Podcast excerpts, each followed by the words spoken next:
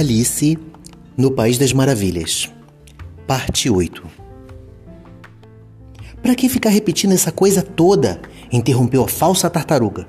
Se você não explicar o que está recitando, essa é a maior embrulhada que já ouvi em toda a minha vida. E acho melhor você parar mesmo, disse o grifo para Alice. Vamos para outro movimento de quadrilha ou você prefere que a falsa tartaruga cante outra canção? Perguntou o grifo. Ah, uma canção, por favor, se a falsa tartaruga quiser, respondeu Alice. Tão animada que o grifo, um tanto ofendido, comentou: Bom gosto não se discute. Canta então Sopa de Tartaruga. Vai, amiga. A falsa tartaruga suspirou fundo e começou a cantar com uma voz meio que entrecortada por soluços. Verdinha, gostosa, sopa, na sopeira me esperando. Quem resiste? Bem quentinha, gostoso, gostosura vem pra boca. Sopa da noite, ótima sopa. Sopa da noite, ótima sopa. Sopa boa. Boa sopa. Sopa da noite, uma ótima sopa. Excelente. Quem quer peixe? caça ou outra refeição, quem não daria tudo para ganhar uma porção de sopa? Boa, boa sopa, sopa da noite, ótima sopa. O refrão de novo gritou o grifo. A falsa tartaruga mal tinha começado a repetir quando um grito se ouviu à distância. O julgamento está começando! Venha! gritou o grifo, pegando Alice pela mão e saindo correndo sem esperar o fim da canção. Que julgamento é esse? Alice perguntou ofegante, enquanto corria. Mas o grifo só respondia: Vamos! E continuava correndo o máximo que podia, enquanto mais vez e cada vez mais fracas vinham as melancolias da palavra que soava na brisa. Sopa da noite, ótima sopa.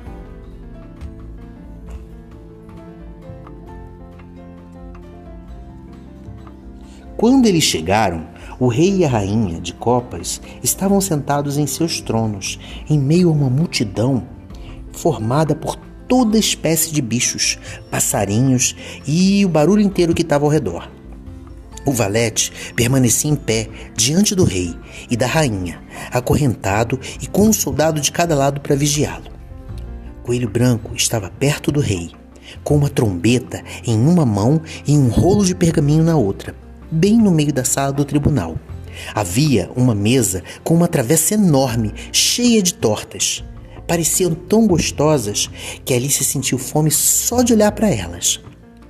Bom, Tomara que esse julgamento acabe rápido, ela pensou, e sirvam esse lanche todo. Mas parecia pouco provável, já que foi assim então, começou a olhar tudo ao seu redor para ver se passava o tempo. Alice tinha entrado num, nunca tinha entrado num tribunal, mas já tinha lido sobre os julgamentos que aconteciam em alguns livros e ficou muito contente. Bom, ela podia perceber que sabia o nome de quase tudo que estava ali. Bem, aquele é o juiz. Ele usa peruca, uma peruca enorme. O juiz, aliás, era o próprio rei, que, forçado a usar a coroa sobre a peruca. Se quiser saber como ele ficou, ficou muito engraçado, nem parecia confortável e com certeza não estava nada elegante. Bem, Ali naquele canto deve ser o banco de jurados, pensou Alice. E essas doze criaturas. Ela era obrigada a dizer criaturas. Você entende? Porque alguns eram bichos e os outros eram meio pássaros, né? Então deveriam ser os jurados. Repetiu essa última palavra duas ou três vezes, orgulhosa. Jurados. Jurados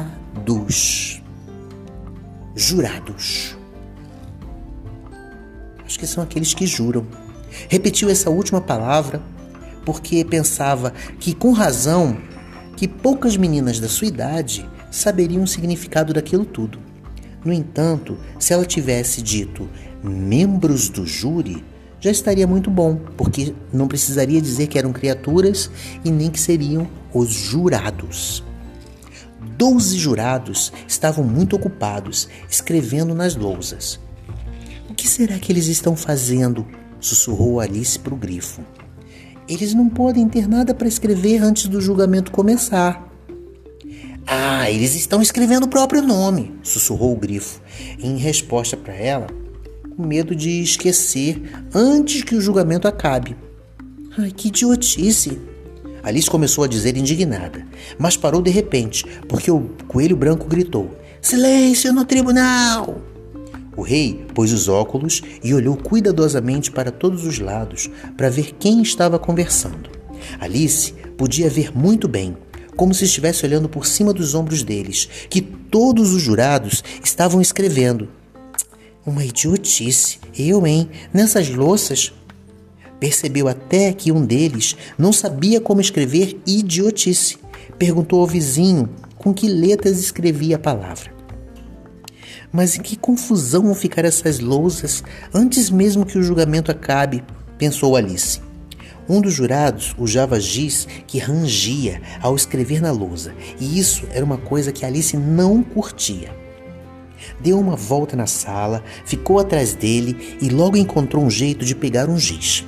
Fez isso tão rápido que o pobrezinho do jurado, ele era o Bill, o lagarto. Nem percebeu o que tinha acontecido. Bill ficou procurando o giz por algum tempo. E então ele se viu obrigado a escrever com o dedo mesmo o resto do dia, o que não adiantava de nada, porque o dedo não deixava marcas na lousa, mas também não fazia aquele barulho horrível. O arauto leu a acusação. Não, o arauto.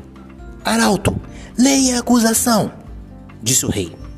Coelho Branco tocou três vezes a trombeta e desenrolou o pergaminho e leu da seguinte forma: A rainha de copas fez umas tortas. Era dia de verão. O valete de copas roubou as tortas, levou com ele o ladrão. Digam o veredito, disse o rei aos jurados. Ainda não, ainda não, interrompeu rápido o coelho. Vem muita coisa antes disso. Chame a primeira testemunha, disse o rei. O coelho branco soprou trombeta três vezes. Primeira testemunha! A primeira testemunha era o chapeleiro maluco. Veio com uma xícara de chá numa mão e uma fatia de pão com manteiga na outra. Peço que me perdoe, majestade, mas não tinha terminado meu chá e fui chamado. Devia ter terminado, disse o rei. Quando começou? O chapeleiro olhou para a lebre de março, que tinha acompanhado ao tribunal, de braço dado com a marmota. É, eu acho, eu acho que 14 de março. 15, 15, disse a lebre de março. 16, 16, disse a marmota. Registrem isso, disse o rei aos jurados, e eles imediatamente anotaram datas nas suas lousas. Somaram as três e converteram o resultado em centavos. Tire o seu chapéu, disse o rei ao chapeleiro. Não, eu não posso. Esse chapéu não é meu. Foi roubado! exclamou o rei, virando-se para os jurados, que imediatamente registraram o fato. Eu, eu tenho chapéus para vender, explicou o chapeleiro. Nenhum deles é meu, eu sou apenas aquele que faz, o chapeleiro. Nessa altura, a rainha pôs os óculos e olhou de tal modo para o chapeleiro que ele ficou pálido e nervoso. Preste seu depoimento, disse o rei, e deixe o nervosismo ou eu mando executá-lo agora mesmo. Bom, isso não parecia acalmar a testemunha nem um pouco. Ele continuava se apoiando ora num pé, ora no outro, como se fosse um pêndulo. Ele olhava meio que intimidado para a rainha e estava tão confuso que mordeu um pedaço da xícara de chá ao invés de comer o pão com manteiga. Foi nesse exato momento que Alice sentiu uma sensação estranha que a deixou perturbada. Até ela descobrir o que estava acontecendo. Ela tinha voltado a crescer. Pensou primeiro em levantar e deixar o tribunal, mas decidiu depois que ficaria ali enquanto houvesse espaço para ela. Ah, por favor, não me aperte, disse a marmota, sentada ao lado dela. Eu mal consigo respirar. Eu, eu não posso fazer nada, disse Alice docilmente. Eu, eu estou crescendo. Não tenho direito de crescer aqui, disse a marmota. Ara, não diga bobagens. Você também está crescendo, só que não na mesma quantidade, na mesma proporção que eu. Sim, mas eu cresço de maneira razoável e não desse modo ridículo, disse a marmota. Levantou bem emburrada e foi para o outro lado da sala do tribunal.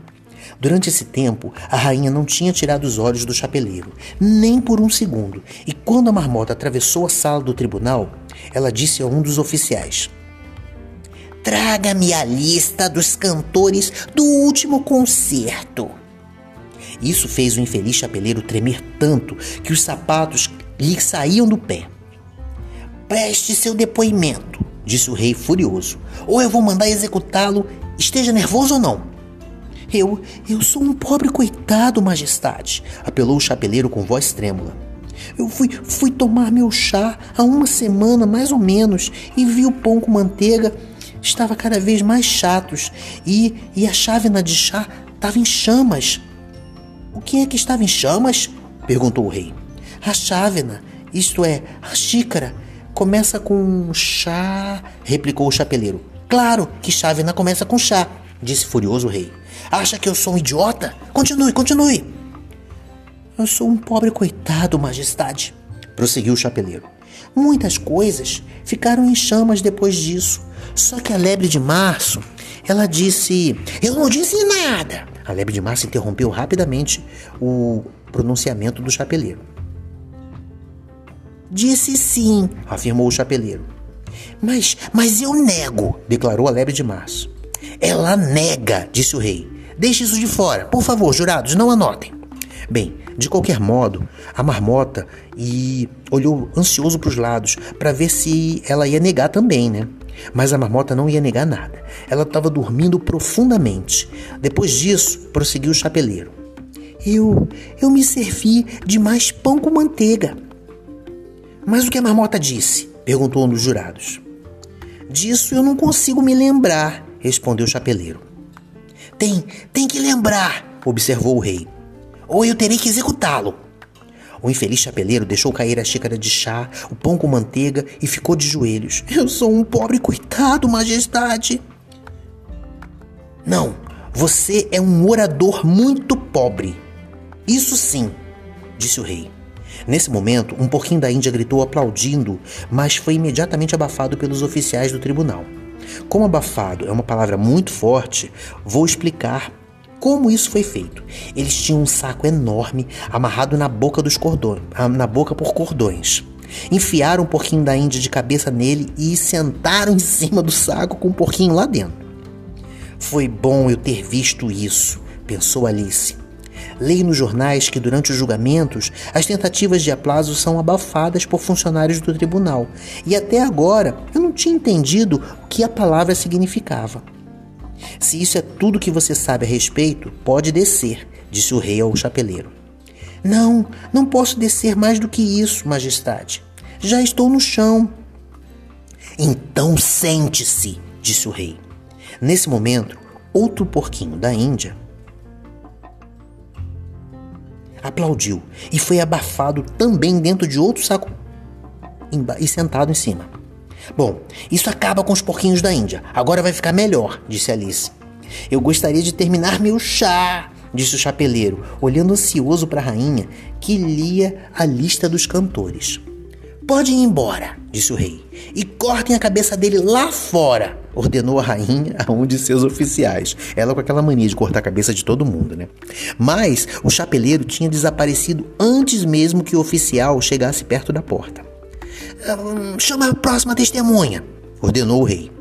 A próxima testemunha era a cozinheira da duquesa. Ela trazia uma caixa com pimenta na mão e Alice adivinhou que era.